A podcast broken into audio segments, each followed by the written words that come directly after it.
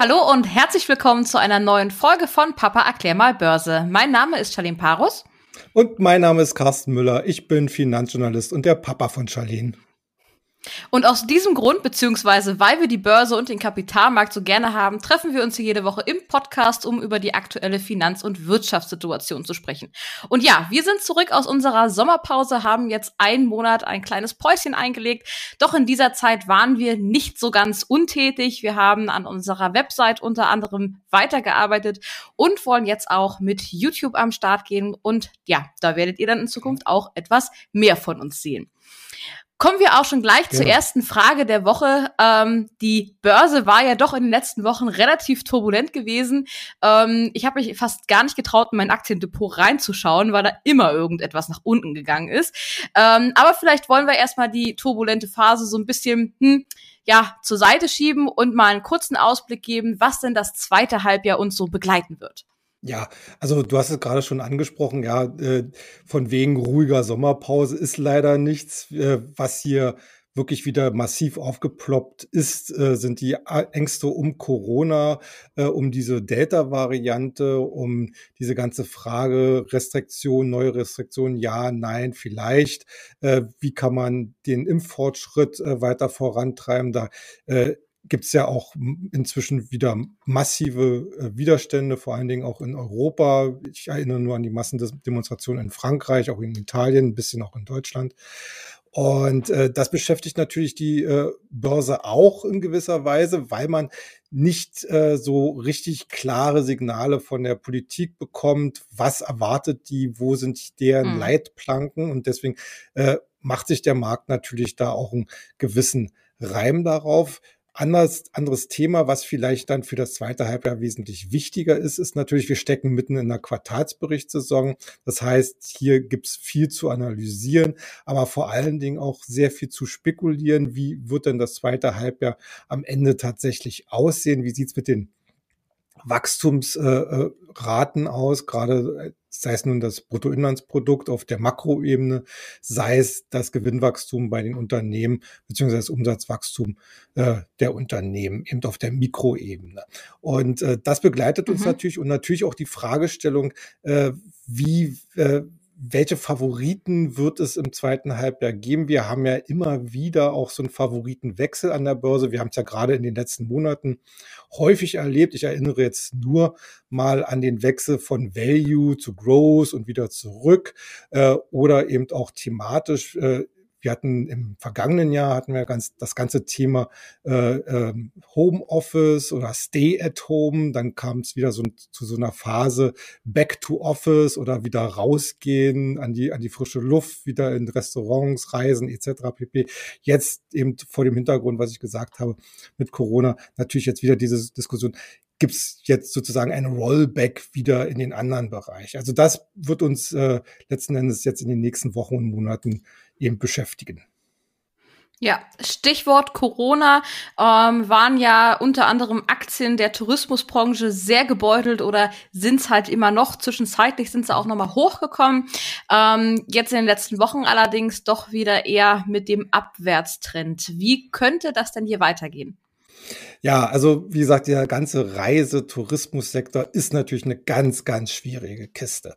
Äh, hier wird momentan viel an Unsicherheit eingepreist, mit welchem Tempo es hier zu einer gewissen Erholung kommen kann. Äh, vielleicht auch die Fragestellung, gibt es, wie gesagt, wieder eine Verschärfung. Äh, wir haben gerade zum Beispiel das Kreuzfahrtbusiness, was wir hier an dieser Stelle ja auch öfters mal angesprochen haben und äh, die entsprechenden Redereien. Äh, da gibt es eigentlich so mein momentaner Nachrichtenüberblick zwar keine Warnung, dass da jetzt wieder was nach hinten verschoben wird, im Gegenteil.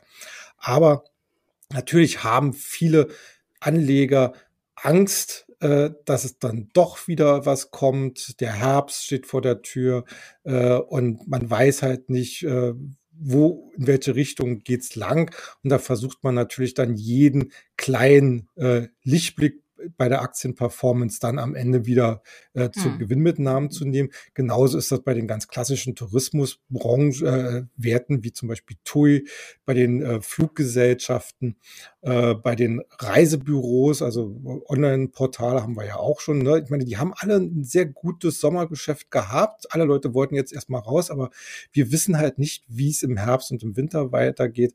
Und da wollen sich natürlich dann viele Aktionäre erstmal auf die sichere Seite stellen. Wobei ich natürlich sagen muss, äh, ja, natürlich kann man das machen, sollte man auch machen, Gewinne sichern. Aber ich bleibe eigentlich bei meiner grundlegenden Einschätzung, auch diese Branche wird wiederkommen und wenn es jetzt nicht in, den, äh, in diesem Herbst ist, dann wird es dann im nächsten äh, hm. Jahr sein oder von mir aus auch 2023. Also äh, das ist äh, ja manchmal, manchmal muss man eben als Börsianer auch ein bisschen Sitzfleisch äh, äh, beweisen. Und ja. da sage ich mir immer so, richtige äh, größere Rückschläge sind dann halt eher so Gelegenheiten, noch mal aufzustocken. Ja. ja. ja, gut, hoffen tun wir mittlerweile seit, ich glaube, anderthalb Jahren. Ähm, so lange aber läuft die wenn ich über die Tourismusbranche Ja, genau, ne? Und es wird sicherlich auch noch ein bisschen dauern. Äh, so richtig Hoffnung ja da, glaube ich, keiner mehr. Ähm, aber wenn ich über Aktien der Tourismusbranche spreche, dann geht es ja nicht nur um die Hauptsektoren, sage ich jetzt mal Reedereien, Hotellerie ähm, oder ja Flugzeuge, ähm, oder Airlines, sondern vielleicht auch um die Maschinerie, die dahinter steckt. Ähm, vor allem eben auch Aktien wie Airbus oder Boeing zum Beispiel, also die, die ja die Airlines letztendlich auch beliefern. Ja. Bei denen sieht es dann nämlich ein bisschen anders wieder aus. Wie kann das denn eigentlich sein, dass in der auf der einen Seite die ja äh, Tourismusbranche brach liegt quasi, auf der anderen Seite der Flugzeugbau anscheinend ganz gut läuft. Was, was ist da los? Was gibt's denn da Neues? Ja. Ja, ja, das ist, wie gesagt, so ein ganz klassisches Beispiel, dass eben leider Gottes viele Investoren äh, nicht unter die Oberfläche schauen, nicht auf die, äh, die, die vielleicht mitunter sehr zaghaften Signale äh, schauen, äh, was, was tatsächlich da, wie, wie schon gesagt hast, in der Maschinerie, im Maschinenraum passiert, sondern sich halt wirklich nur auf das Oberflächliche konzentrieren, auf die Schlagzeilen des Tages äh, und dann entsprechend äh, lieber äh, an die Seitenlinien. Ja, du hast vollkommen recht. Also äh, bei, bei den Flugzeugbauern, da läuft das Geschäft immer besser. Die, äh, wir hatten jetzt gerade Zahlen von Boeing und von Airbus äh, bekommen. Die sind beide extrem gut ausgefallen. Äh, und wir haben jetzt eigentlich auch mhm. noch so eine zusätzliche Situation, dass man mit beiden Werten relativ gut spielen kann. Also Airbus ist momentan, was zum Beispiel die Auslieferungen ausgeht, absoluter Spitzenreiter gegenüber Boeing. Äh, also es werden viel, viel mehr Airbus Maschinen ausgeliefert aktuell als, als vom amerikanischen Wettbewerber. Der hat immer noch mit Produktionsproblemen und zum Teil auch mit Zertifizierungsproblemen zu kämpfen. Im Gegenzug hat Boeing aber, ich glaube, mindestens dreimal so viele neue Bestellungen in den Büchern jetzt. Das heißt, äh, mhm. erstens, die Airlines wollen ihre Flotten wieder aufbauen. Die Airlines wollen auch ihre Flotten modernisieren, energieeffizienter auch gestalten, eben durch neue Triebwerke etc. pp. Ähm, und was jetzt an der Börse passiert, ist eigentlich, oder aus, aus meiner Sicht passieren kann, ist, dass man zum Beispiel Airbus als europäischen Wettbewerber eben aktuell äh, spielen kann, weil er einen höheren Umsatz, höheren Cashflow aktuell generieren kann. Boeing ist dagegen der Wert mit der größeren Perspektive. Und das Charmante daran ist, dass bei Airbus schon äh, auch die Kursentwicklung sehr positiv war. Äh, da sehe ich ungefähr noch das Potenzial so bei 20 Prozent.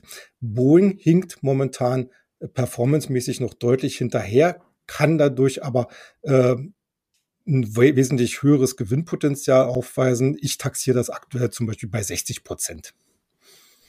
Ja, also, also unterm Strich kann ich einfach mal sagen, sind beides interessante Aktien. Ja, okay. Ähm, wenn jetzt also der Tourismussektor noch nicht so ganz zurückkommt, Corona ist weiterhin da, ähm, irgendwie muss es ja weitergehen. Ähm, wir ja. hatten ja im letzten Jahr auch häufig über die alternativen Favoriten, sage ich jetzt mal, ähm, gesprochen, also die Aktien und die Unternehmen, die durch die Corona-Pandemie einen Aufschwung erleben konnten, wie zum Beispiel Cloud-Dienste, Essenslieferanten, Entertainment und alles weiter. Ja. Wie wird's denen denn jetzt im zweiten Halbjahr so gehen? Naja, also da werden wir sicherlich so ein bisschen ne, die äh, deutlichere Streuung bekommen. Also äh, dieser ganze Bereich Streaming, Home Entertainment, glaube ich, äh, hat jetzt nicht mehr so das große Wachstumspotenzial. Da wird es so eine gewisse Sättigung langsam geben. Äh, Thema Essenslieferanten. Äh, ist eigentlich weiterhin eine Wachstumsstory, ist halt sehr schwer äh, zu, zu, äh, zu klassifizieren oder zu quantifizieren, mhm. äh, weil man natürlich jetzt nicht weiß, ob es neue Restriktionen auch zum Beispiel im Blick auf äh, Restaurantbesuche gibt. Also zum Beispiel in Deutschland die Diskussion, dürfen nur noch Geimpfte ins Restaurant gehen oder äh, sowas wird sicherlich dann auch in anderen äh, Ländern äh, diskutiert. In Griechenland ist es ja schon so. Festgelegt. Und äh, das wären natürlich auch so eine Wachstumstreiber letzten Endes auch für die Essensdienste. Also die würde ich sagen, sag ich mal, schon etwas mehr favorisieren weiterhin. Äh, was ich besonders äh, aussichtsreich eigentlich finde, du hast es auch schon angesprochen, sind alle Werte, die so im Bereich Cloud, äh, Software, äh, also Service as a, äh, Software as a Service zum Beispiel, Apps äh, mhm. anbieten, mhm. weil äh, man merkt schon bei den Unternehmen, dass hier ein Umdenken stattgefunden hat. Denn äh, wo es möglich ist, haben sie erkannt, dass äh, Homeoffice äh, Ressourcen und Kosten sparen kann. Äh, inzwischen steht auch das ganze Instrumentarium eigentlich parat, um äh, im Homeoffice äh, sehr effizient arbeiten zu können. Das ist natürlich dann von individuellen Personen abhängig, aber ganz grundsätzlich von der Technologie hier ist es, ist es ganz gut möglich.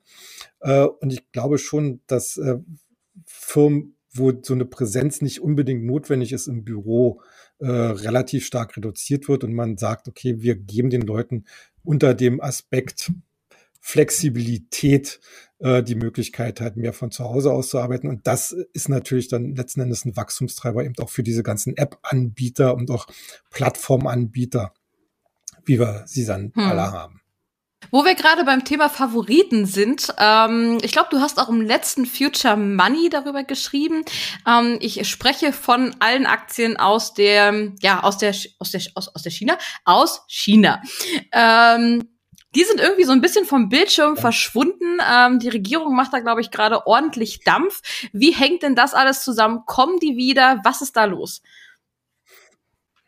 Ja, das ist eigentlich, auf den ersten Blick ist das eine totale Trauergeschichte. Ne? Also wir haben da zum Teil wirklich massive Verluste bekommen. Ähm, man, man, man muss das wirklich jetzt so ein bisschen in die Politik, äh, in die Politik der, der chinesischen Regierung und der kommunistischen Partei dort einordnen, die einerseits wollen, dass man natürlich äh, Wachstum im Land hat, also Wirtschaftswachstum, denn dass äh, die Legitimation der Politik oder der Regierung äh, folgt da aus dem Versprechen, dass jeder Chinese sozusagen irgendwann mal in Wohlstand kommt. Das wird immer wieder wiederholt mhm. und das äh, funktioniert ja auch zu einem großen Teil. Also wir haben inzwischen schon eine sich richtig große angewachsene Mittelschicht, die sich zumindest so äh, einiges leisten kann, was, was der, ich sag mal so, der sprichwörtliche Bauer auf dem Feld in, auf, in ländlichen Regionen halt noch lange nicht kann.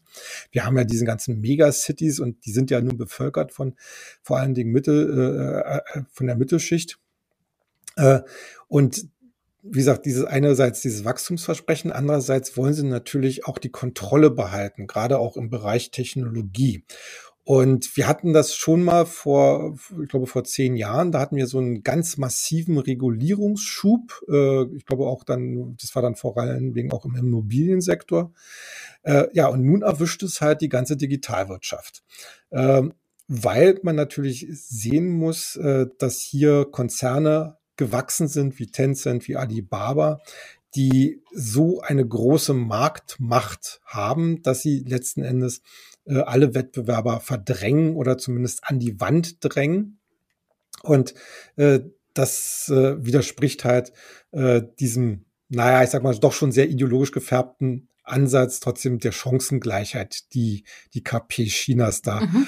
in irgendeiner Art und Weise äh, sehen will. Also im Markt jetzt, jetzt nicht äh, gleich äh, Chancengleichheit unbedingt äh, in der Gesellschaft, aber äh, es geht ja da, wie gesagt, immer auch um ideologische Fragen. Und äh, deswegen hatte man sich, wie gesagt, Alibaba vollknöpft, weil da der Chef zu aufmüpfig wurde. Äh, das zieht sich jetzt letzten Endes durch alle anderen äh, Sektoren in der Digitalwirtschaft weiter.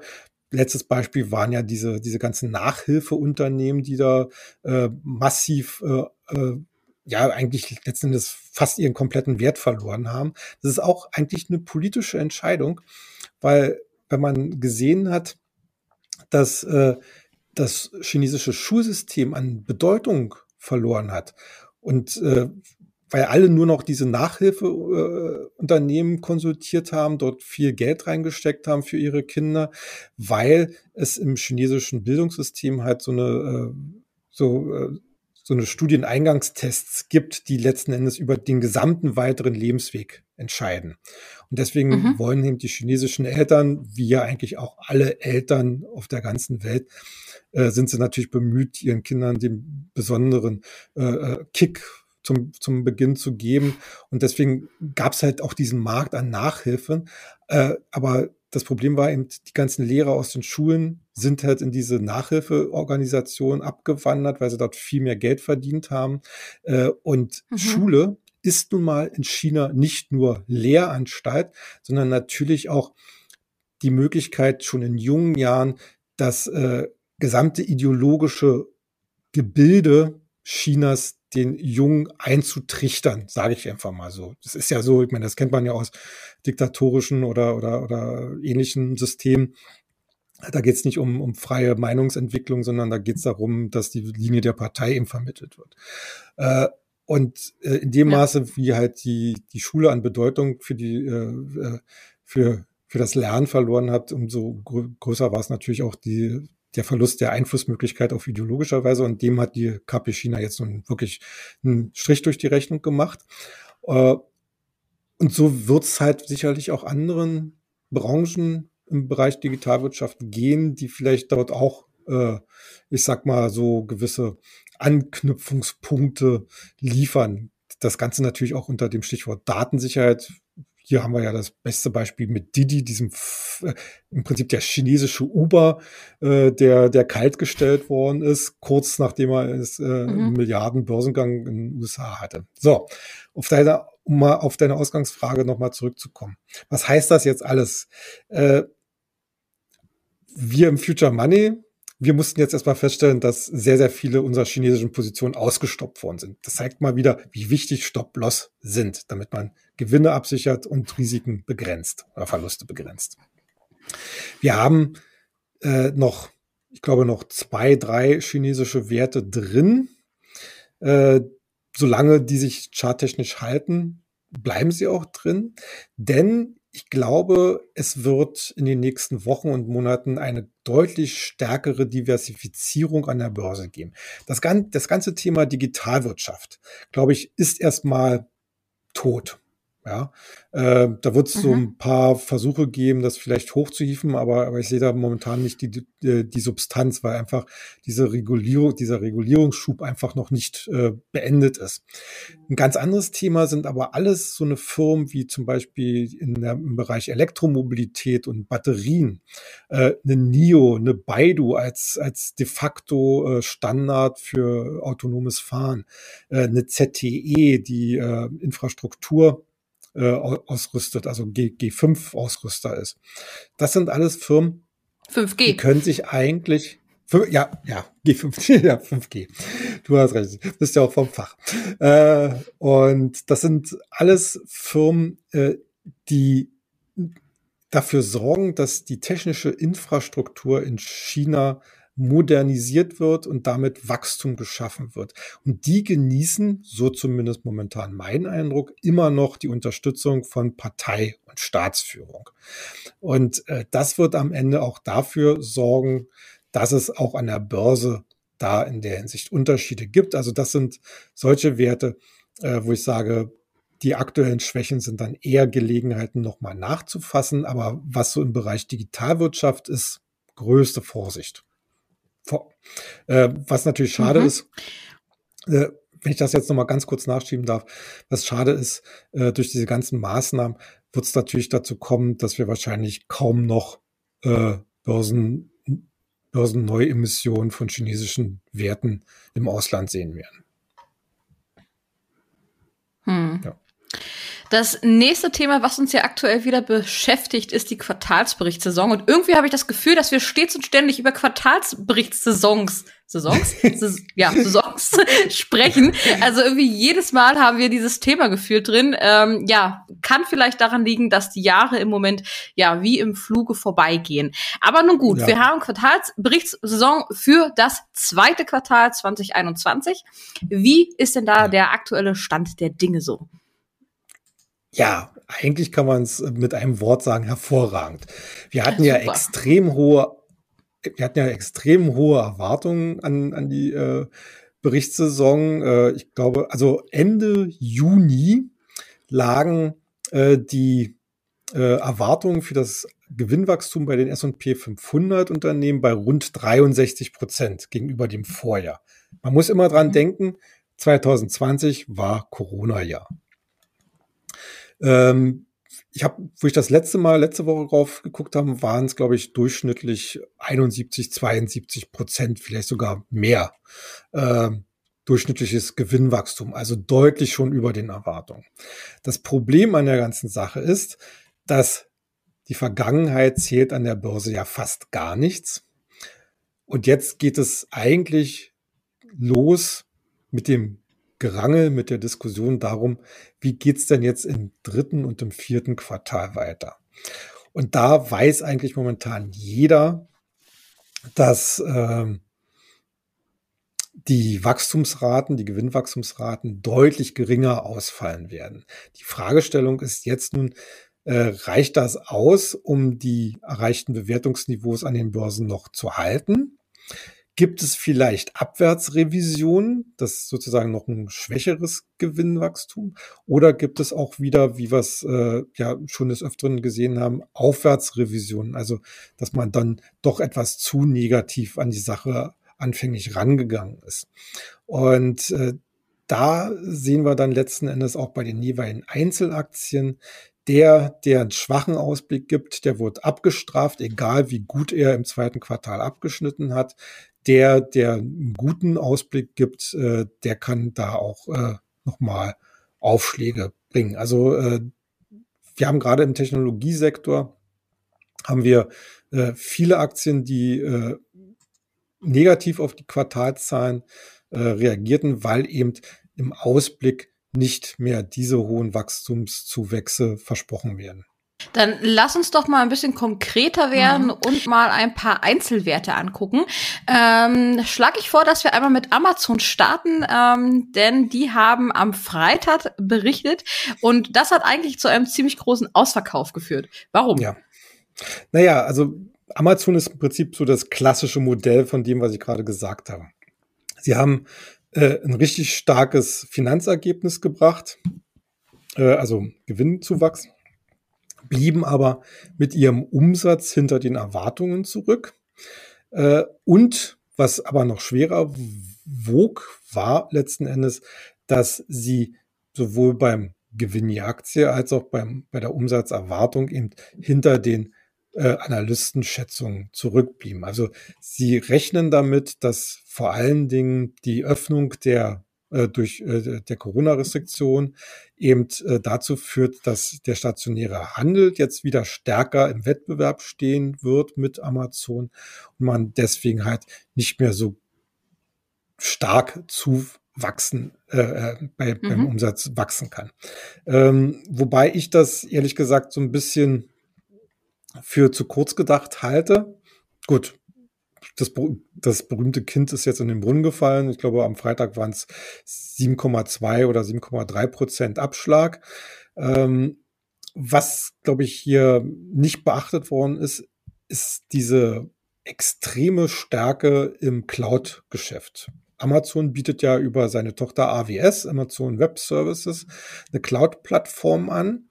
Die macht zwar aktuell nur 13 Prozent des gesamten Umsatzes aus, liefert aber inzwischen schon 60 Prozent des gesamten operativen Gewinns. Also das, das sind schon Hausnummern.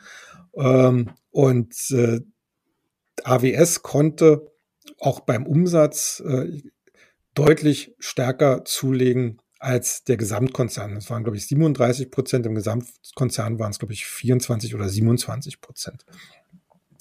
Äh, was, was man eigentlich Amazon an dieser Stelle nur empfehlen kann, ist, äh, alles, was, was geht, halt in das Cloud-Business äh, reinzustecken, damit das schneller wachsen kann. Äh, weil ich glaube, wir werden jetzt eine Phase bekommen, wo auch die Bewertung von Amazon sich ein bisschen ändern muss. Nicht mehr so der Blick auf dieses stetige Umsatzwachstum äh, im E-Commerce. Ich glaube, da ist langsam, aber sicher so ein bisschen das Ende der Fahnenstange erreicht. Vielleicht hm. pennen wir uns da äh, im Bereich höheres einstelliges, niedriges zweistelliges äh, äh, Umsatzwachstum äh, pro Quartal äh, ein. Das wäre, glaube ich, schon ganz positiv. Äh, ich denke mal, der Hauptaugenmerk sollte auf die Profitabilität gelegt werden. Und das ist ja eigentlich letzten Endes das, äh, was Technologie und Hightech äh, ausmachen sollen. Das vergessen mitunter viele Leute. Äh, der Ausgangspunkt dieser ganzen Stories war doch einmal, das sind Unternehmen, die nehmen ganz viel Geld in die Hand, stecken, äh, stecken es in neue Geschäftsmodelle, äh, werden auf Jahre hinaus rote Zahlen schreiben, können aber ihren Umsatz äh, verdoppeln, verdreifachen, verfünffachen, verzehnfachen, was auch immer. Und irgendwann kommt halt die Phase, wo äh, der Umsatz dann so viel Cashflow generiert, dass man oder beziehungsweise so viel Geld generiert, äh, dass man gar nicht mehr so viel investieren muss, weil man eine signifikante Größenordnung erreicht hat. Und dann fließt dieses Geld letzten Endes äh, in, in, in die Kasse, also sprich in die Profitabilität. Und an dieser Situation, in dieser Situation stecken wir ja bei Amazon. Vom Umsatz darf man nicht mehr so viel erwarten, aber die Profitabilität, die hat noch extrem viel Potenzial nach oben, weil äh, ja, das, das sehe ich so, ja. Ähm, okay, Amazon ist jetzt, sage ich mal, mit, mit schlechtem Beispiel vorangegangen. Ähm, so sage ich mal, ähm, konnte jetzt nicht das beste Ergebnis vorweisen. Was heißt das denn jetzt generell für die E-Commerce-Aktien? Sollte man die in Zukunft eher meiden? Nein, also äh, die haben jetzt eine wirklich signifikante Größenordnung äh, erreicht und ich glaube nicht, dass, dass davon sehr viel jetzt wieder vom Tisch genommen wird. Äh, die Leute haben das, äh, das Konzept des E-Commerce begriffen, äh, nutzen es sehr gerne. Wie gesagt, die Zuwachsraten werden halt nicht mehr so hoch ausfallen, aber letzten Endes glaube ich, dass, wie gesagt, die Profitabilität dagegen deutlich zunehmen wird. Äh, ich gehe mal davon aus, dass wir hier dann auch äh, schon viele Werte kennen, die irgendwann, also ich weiß nicht, in fünf Jahren vielleicht richtig super Dividendenwerte werden könnten, weil sie eben so viel Cashflow produzieren. Mhm. Äh, und deswegen sage ich mal, äh, ja, so eine, so eine Schwankung, die wir jetzt aktuell haben, das ist immer, das macht Sorge, das macht nervös. Aber E-Commerce ist für mich auch sowas, so Long Run. Äh, da, da kauft man, hält äh, dauerhaft ein paar Stücke äh, und kann vielleicht mit, einer, mit einem Teil der Position mal immer so ein bisschen spielen, ein paar Gewinne mitnehmen oder wenn es mal ein bisschen schwächer ist und man äh, ist doch ein bisschen nervös, kann man vielleicht ein bisschen die Position reduzieren. Aber äh, E-Commerce ist aus meiner Sicht eine der Top-Branchen, die auch für langfristig orientierte Anleger weiterhin interessant bleiben sollte. Okay, wesentlich positiver sah es jetzt ja bei Tesla aus. Ich meine, die haben seit Ewigkeiten keine Gewinne eingefahren. War ja irgendwie immer eine ganz komische Story, die dahinter gesteckt ist, aber irgendwie haben alle es gekauft. Ähm, aber jetzt äh, hat sich das Blatt gewendet, ähm, denn nun können sie den ersten Milliardengewinn vorweisen. Ja. Wie geht es jetzt mit der Aktie weiter? Ja, also äh, ich habe ich hab in den letzten äh, Tagen äh, auch so um um die Zahlen herum äh, mal ein bisschen so die deutsche Presse mir angeguckt. Die war ja meistens so sehr negativ gefärbt. Ne? Ja, Tesla wird VW und Audi und wem auch immer äh, nie das Wasser reichen können, wenn die jetzt erstmal anfangen, ihre ganzen Flotten auf Elektro umzustellen. Darum geht's ja auch nicht. Ich meine, äh, denken wir doch mal an eine Porsche. Eine Porsche hochpreisig, Luxus und hat Geld verdient ohne Ende und äh, war, äh, es gab auch mal Zeiten, wo Porsche deutlich mehr wert war als Volkswagen, äh, dass das dann alles irgendwann mal sich gedreht hat.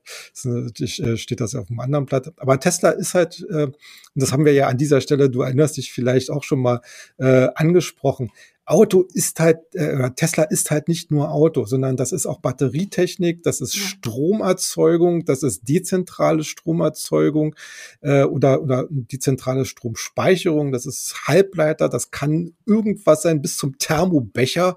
Wenn da Tesla draufsteht, kann man vielleicht davon auch ein paar Milliarden Stück verkaufen. Jedem, jedem Mitbürger auf dieser Welt ein Tesla Kaffeebecher. Ähm, also das ist jetzt eine der wertvollsten Marken auf diesem Globus. Und äh, dass äh, Tesla jetzt in seinem Kerngeschäft so guten Erfolg hat, das ist schon mal eine Hausnummer, kann man sehr positiv beurteilen. Aber das ist noch lange nicht das Ende. Und die anderen Sachen werden, glaube ich, später auch noch wesentlich interessanter für die Wachstumsaussichten werden. Was die Aktie betrifft, äh, ja, auch hier äh, ist es natürlich momentan schwierig, weil die Börse schaut halt momentan nur auf das Autogeschäft äh, und lässt sich auch von jeder negativen Meldung so ein bisschen ins Boxhorn jagen. Wir hatten ja jetzt gerade mal wieder so, so, so ein Batteriebrand äh, von so einer Großbatterie. Äh, die von Tesla produziert worden ist, aber ich sag mal so, äh, die ist verkauft worden von Tesla. Äh, das ist dann sozusagen nicht mehr ihr Problem. Und wir wissen alle, an Batterietechnik wird kein Weg vorbeiführen. Es gibt momentan keine adäquate andere Technologie. Und es wird wahrscheinlich in zehn Jahren auch keine adäquate andere Technologie geben, weil das momentan gar nicht politisch gewollt ist. Und äh, um solche Technologien voranzutreiben, muss man eben doch den politischen Willen haben und genügend Vorlaufzeit. Also äh, und das sehe ich beides nicht. Und deswegen äh, gehört Tesla eigentlich in diesen Grundkanon an Werten, die man eigentlich haben muss, wenn man langfristig an der Börse äh, gestalten und gewinnen möchte. Dass es aktuell ein bisschen wackelig ist, das ist halt äh, das Thema, wo, wo ich sage, jetzt vielleicht noch nicht gleich einsteigen wieder, sondern erstmal beobachten, wie es weitergeht.